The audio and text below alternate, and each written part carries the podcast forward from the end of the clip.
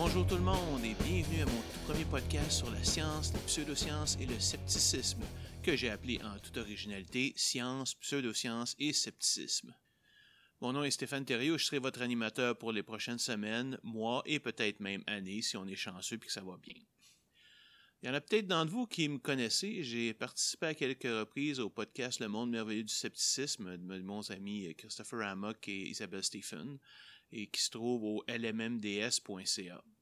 Euh, j'ai fait jusqu'à maintenant trois épisodes spéciaux. Un premier sur le mouvement anti-vaccination, un second sur les théories du complot et finalement un troisième sur la science, les pseudosciences et la bullshit médicale. Mais ça, c'était le nom que je lui avais donné pour moi-même. Les autres ont décidé d'appeler ça, le renommer simplement la pseudoscience, qui est un petit peu incomplet pour moi parce que, bon, je parle plus que de juste de pseudoscience à l'intérieur. N'empêche, c'était la première fois que je participais à un podcast, puis j'ai découvert que j'aimais beaucoup ce médium-là, que ce soit de côté recherche et préparation, rédaction de l'exposé, la narration et l'enregistrement, ou même la diffusion.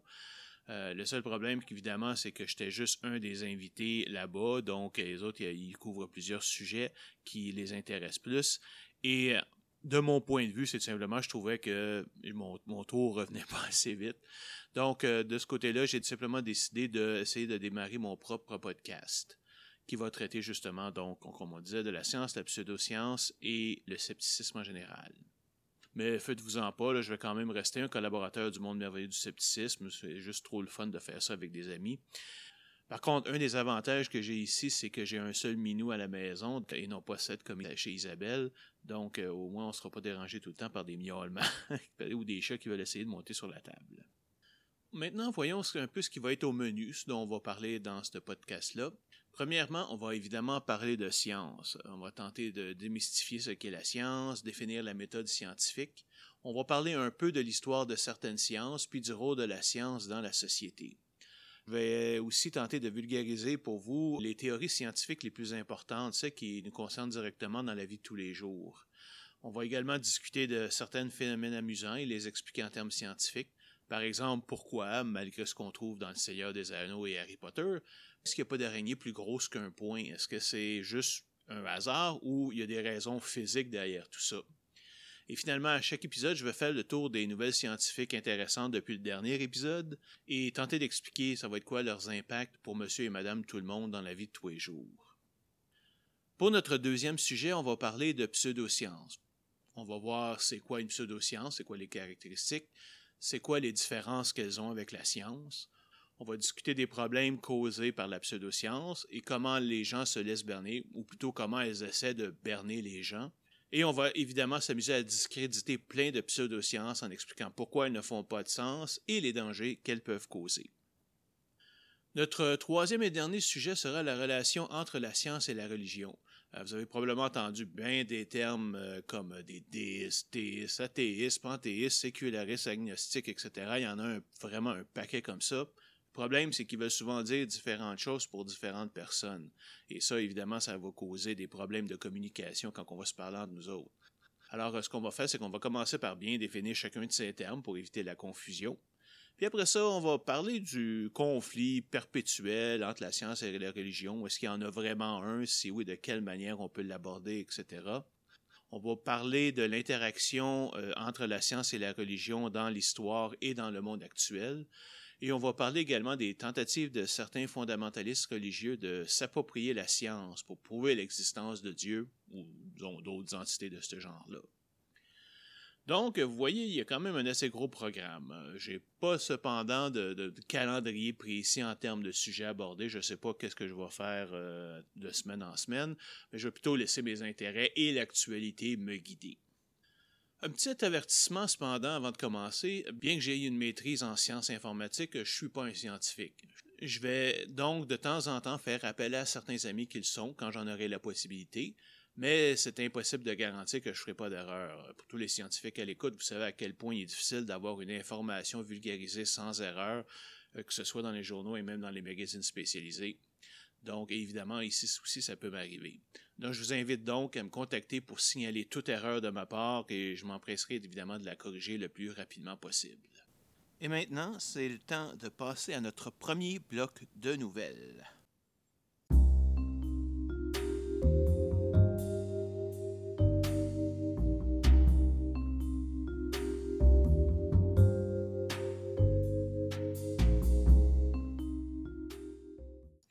Va commencer par deux nouvelles du monde médical euh, qui sont très intéressantes et qui euh, sont très encourageantes pour le futur.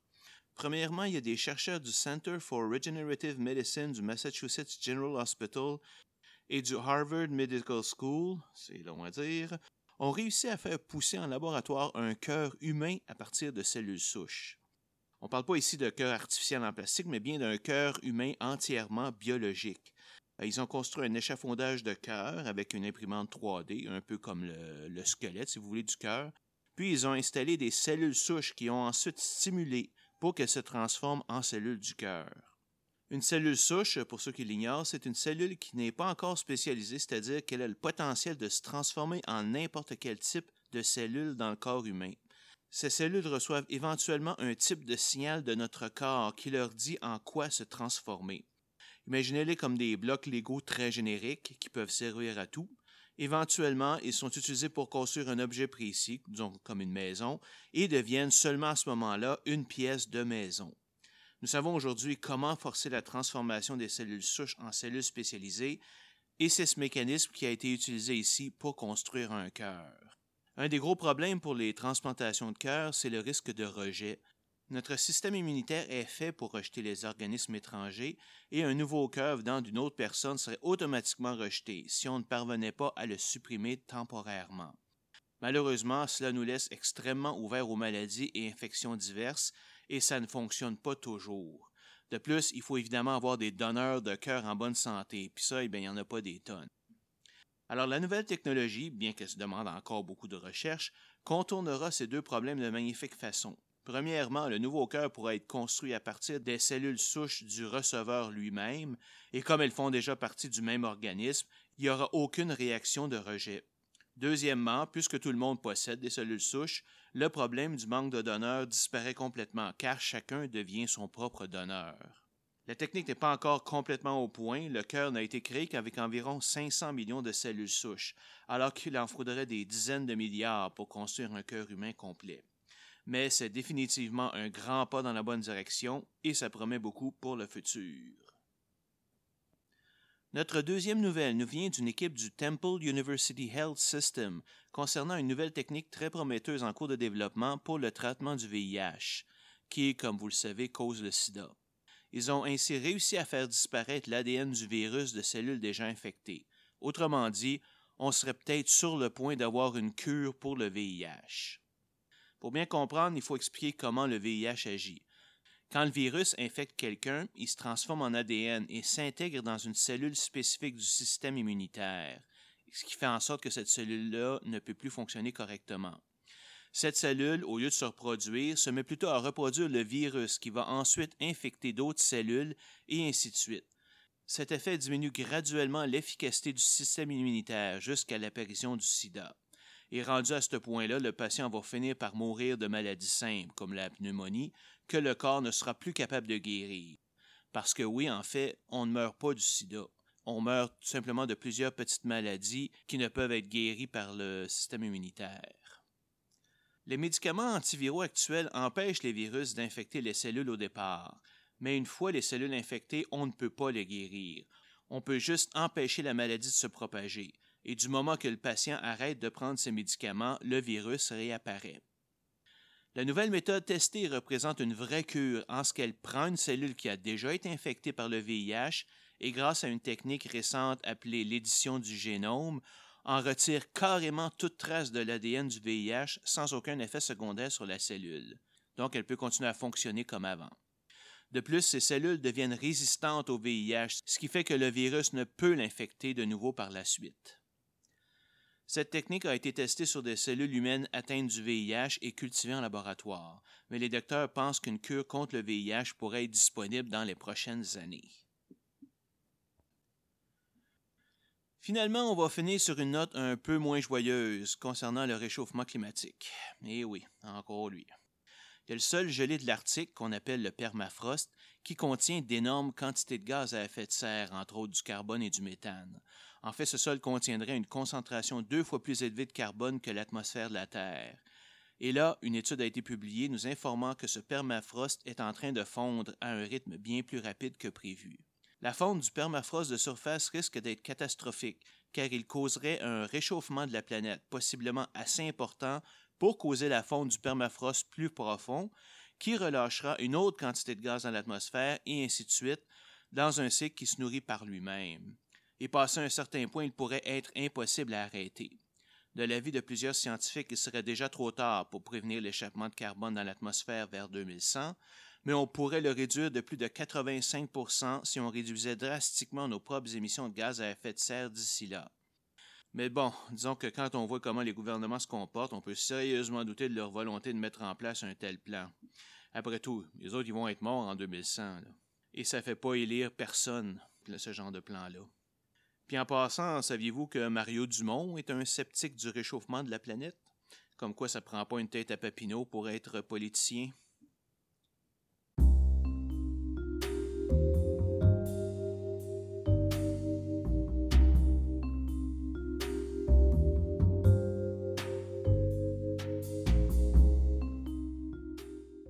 Passons donc maintenant à notre premier sujet pour aujourd'hui. Évidemment, pour un podcast sur la science, les pseudosciences et le scepticisme, euh, je pense qu'il est extrêmement important de commencer par le sujet le plus évident. Qu'est-ce que la science? Pour tous ceux qui ont écouté l'épisode sur les pseudosciences au monde merveilleux du scepticisme, ce que je vais répéter ici, c'est un peu un concentré de ce que j'ai expliqué dans ce podcast-là. Donc, euh, vous pouvez sauter cette partie-là. Mais pour les autres, tenez-vous bien, ça va être du sport parce qu'il y a quand même plusieurs choses à définir. Première chose, qu'est-ce que la science? Ben, contrairement à ce qu'on pourrait penser, la science, c'est pas un paquet de faits ou de connaissances qu'on a pu accumuler avec le temps. En fait, ce sont souvent les résultats de la science, ces faits-là et ces connaissances-là. La science, ou pour être plus exact, la méthode scientifique, est une méthode en fait pour étudier le monde qui nous entoure, et ça de façon contrôlée, de façon mesurée et de façon systématique. Elle possède quatre grandes caractéristiques.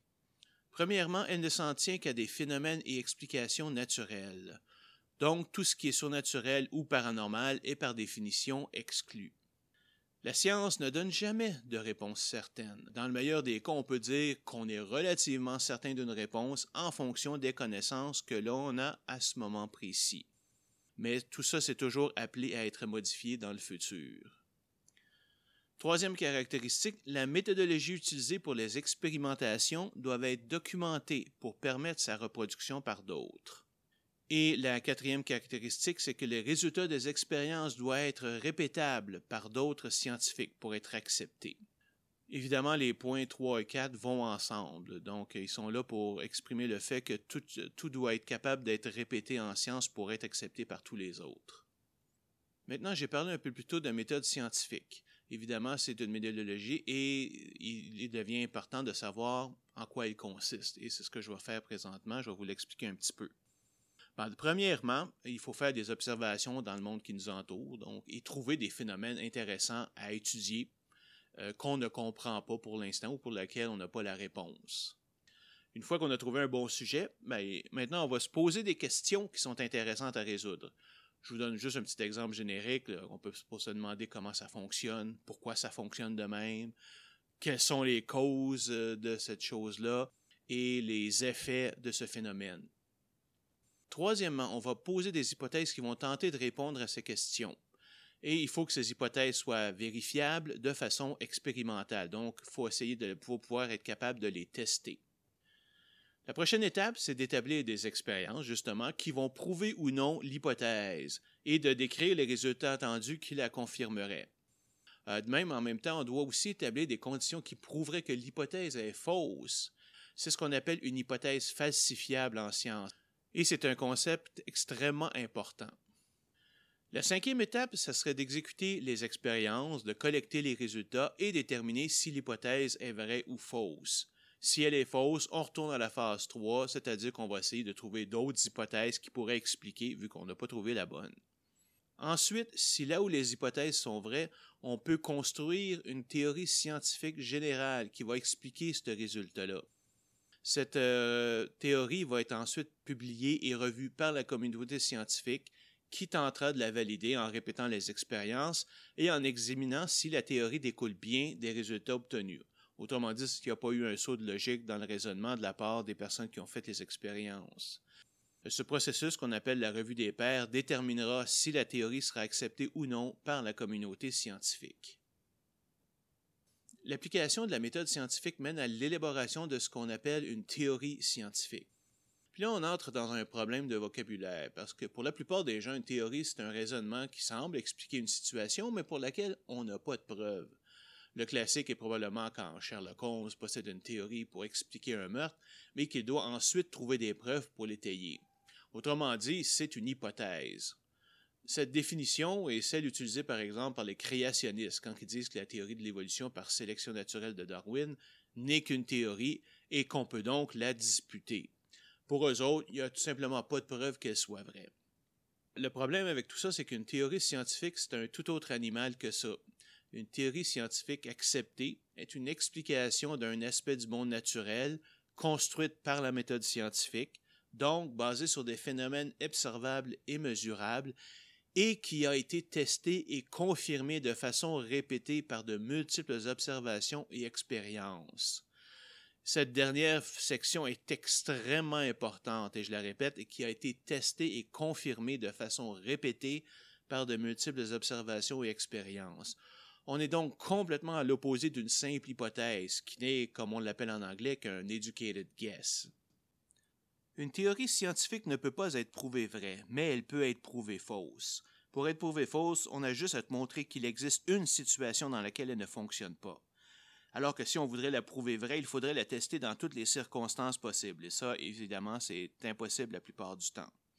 Mais certaines théories, dont la théorie de l'évolution par sélection naturelle de Darwin ou la théorie de la gravitation, ont été suffisamment testées pour qu'on les considère vraies dans la vie de tous les jours en continuant, on peut dire que les théories scientifiques ont les propriétés suivantes. Premièrement, elles doivent expliquer des phénomènes connus. Bien, évidemment, sans ça, ça donnerait quoi d'avoir une théorie si on n'est pas capable de rien faire avec? Elle doit non seulement expliquer ce qu'on connaît, mais aussi faire des prédictions sur des phénomènes qui ne sont pas encore connus. Si ces prédictions sont confirmées par la suite, ça va être une confirmation que la théorie est probablement vraie et qui va faire en sorte qu'elle sera acceptée par la communauté scientifique. Par exemple, il y a plus de 100 ans, la théorie de la relativité d'Einstein a prédit l'existence de vagues gravitationnelles, mais on n'a jamais eu d'outils assez puissants pour les mesurer. Et en fait, ce n'est que cette année, en 2016, qu'on a pu détecter et confirmer leur existence, ce qui évidemment prouve une fois de plus que la théorie de la relativité est probablement vraie. Une théorie doit être supportée par plusieurs types d'évidences venant de plusieurs domaines. Plus les preuves sont nombreuses et diversifiées, plus la théorie sera acceptée. Pas comme par exemple pour la théorie de l'évolution. Elle est supportée par la géologie, par la géographie, par la biologie, par l'archéologie, l'anthropologie, etc. Donc, il y a plein de preuves qui montrent que cette théorie est vraie.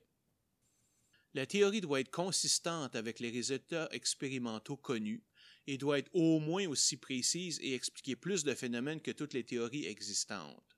Un exemple, c'était la théorie de la relativité qui est venue remplacer celle de la mécanique classique de Newton, car elle couvrait des cas où celle de Newton ne fonctionnait plus, notamment quand on s'approchait de la vitesse de la lumière ou lorsqu'on jouait avec des particules subatomiques, donc plus petites qu'un atome. Une théorie évolue dans le temps en fonction des nouvelles découvertes.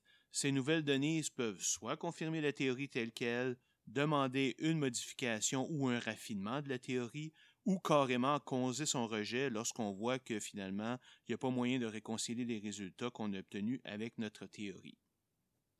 Si on prend comme exemple la théorie de l'évolution de Darwin, qui a publié en 1859, un de ses gros problèmes est qu'elle ne décrivait aucun mécanisme pouvant expliquer comment les traits pouvaient être transmis de génération en génération. C'est juste au début du 20e siècle, avec la découverte de la génétique, qu'on a pu décrire un tel mécanisme. La théorie a donc pu se raffiner et inclure ce processus. Notez que la découverte de la génétique aurait très bien pu invalider la théorie de Darwin, en montrant par exemple que les traits génétiques ne pouvaient se transmettre aux descendants. Mais évidemment, ce n'est pas le cas et tout a été validé de cette manière-là. Encore une fois, cette section n'est qu'un résumé de ce que j'ai à dire sur la science. Nous allons évidemment aborder plusieurs de ces sujets en détail dans les podcasts à venir, mais si vous voulez avoir une explication plus complète avec beaucoup d'exemples, je vous invite à aller écouter l'épisode 16 du podcast du monde merveilleux du scepticisme.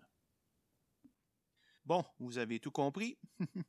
Euh, je pense que pour un premier épisode, c'est quand même suffisant en termes d'explications sérieuses, et j'aimerais finir tout ça par quelque chose d'un peu plus léger j'aimerais vous raconter l'histoire du sordide triangle des Bermudes, ou quand j'ai appris à devenir un sceptique.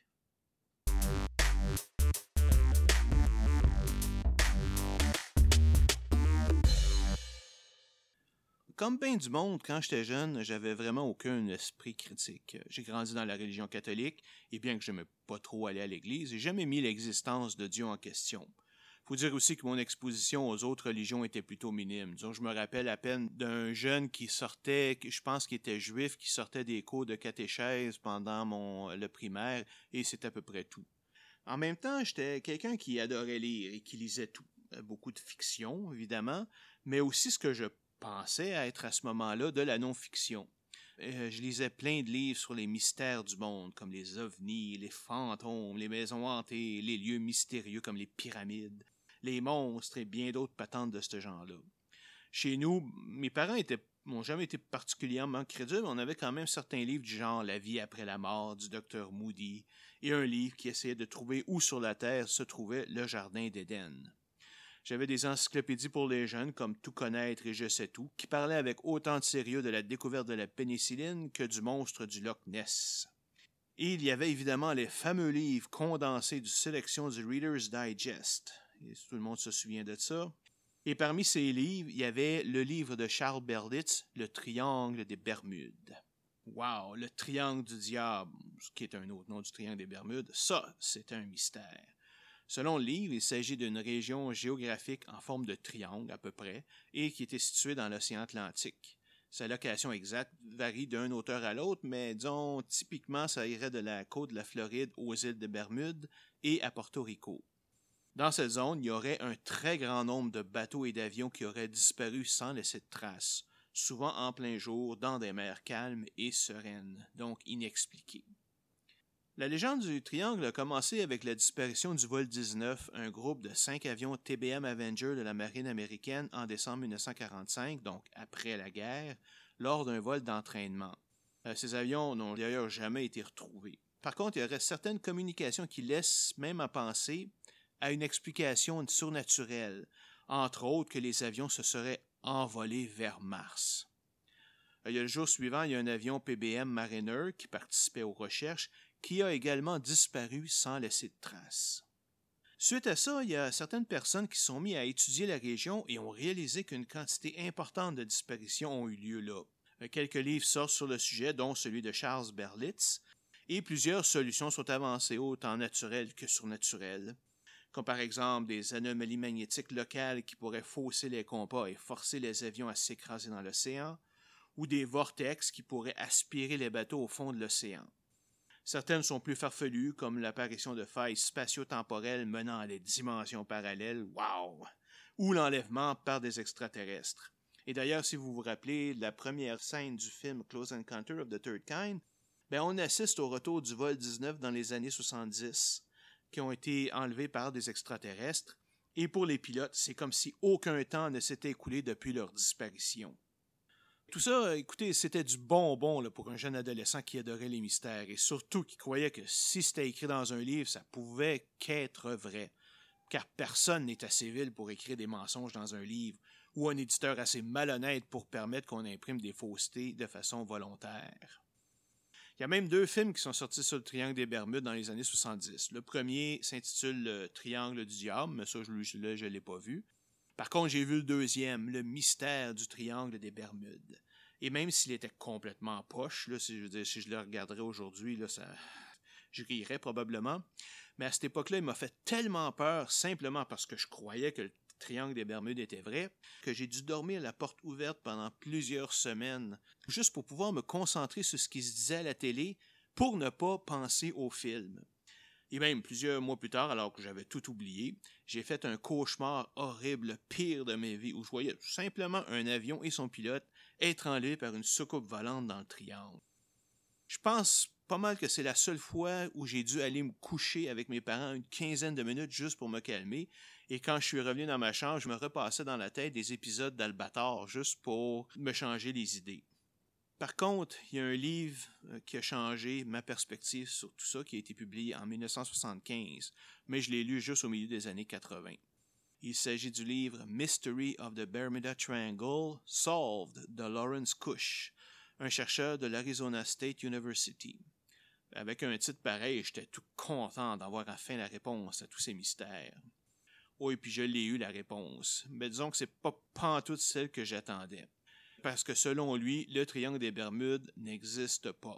Pour les raisons suivantes. On y apprend entre autres que le nombre de bateaux et d'avions disparus n'est pas plus important, toute proportion gardée, dans le triangle que n'importe où sur le globe, surtout si on considère que c'est une zone de tempête tropicale et d'ouragan.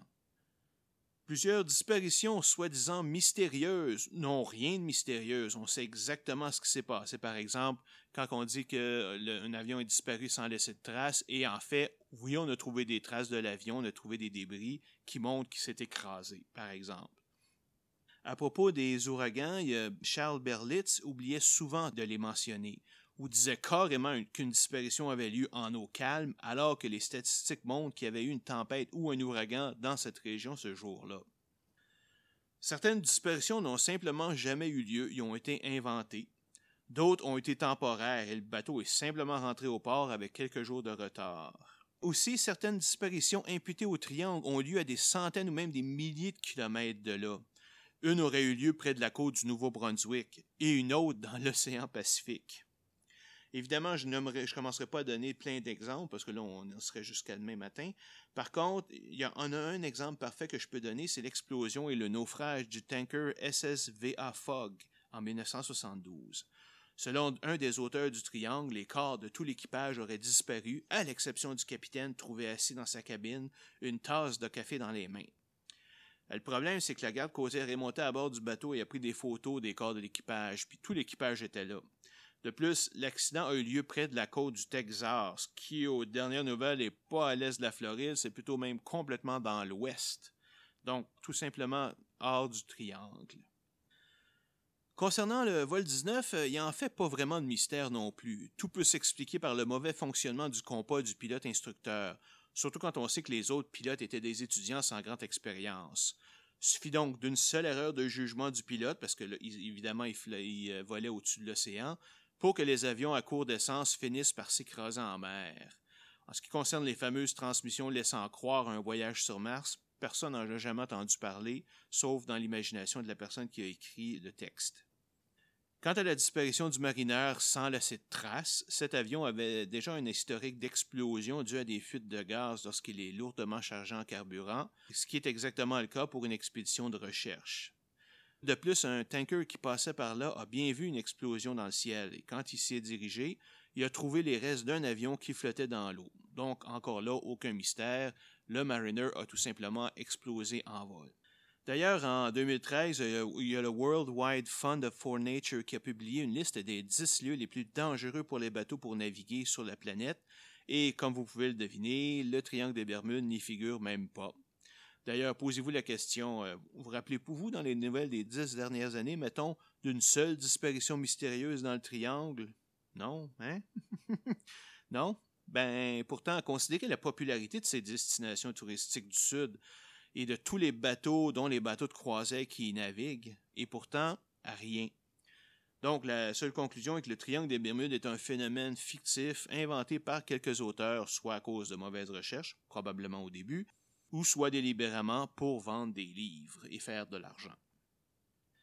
Euh, au niveau personnel, c'est là que j'ai compris que même les livres peuvent mentir, que ce soit par ignorance ou de façon délibérée, et que je devais donc faire attention à ce que je disais et toujours critiquer les sources. Et ça a représenté mon premier pas vers le scepticisme.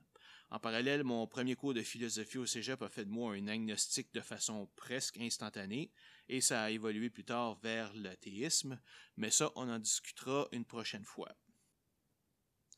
Pour terminer, j'aimerais premièrement vous remercier de m'avoir écouté et je vous invite à m'envoyer vos commentaires. Vous trouverez le moyen de me rejoindre sur le site web de mon podcast. Dans le prochain épisode, on va se concentrer sur la théorie la plus importante en biologie et une des théories les plus importantes de toute la science, l'évolution des espèces par la sélection naturelle de Darwin. On va expliquer la théorie de long en large, comment elle a été élaborée, quelles en sont les preuves, pourquoi suscite-t-elle autant de controverses. Nous allons aussi couvrir ses opposants, dont les fondamentalistes religieux, l'histoire du mouvement de science, créationnisme et design intelligent, leurs arguments et leurs méthodes pour combattre l'enseignement de l'évolution, et nous allons répondre à leurs fameuses questions supposées montrer que l'évolution est fausse. Alors, merci et à la prochaine.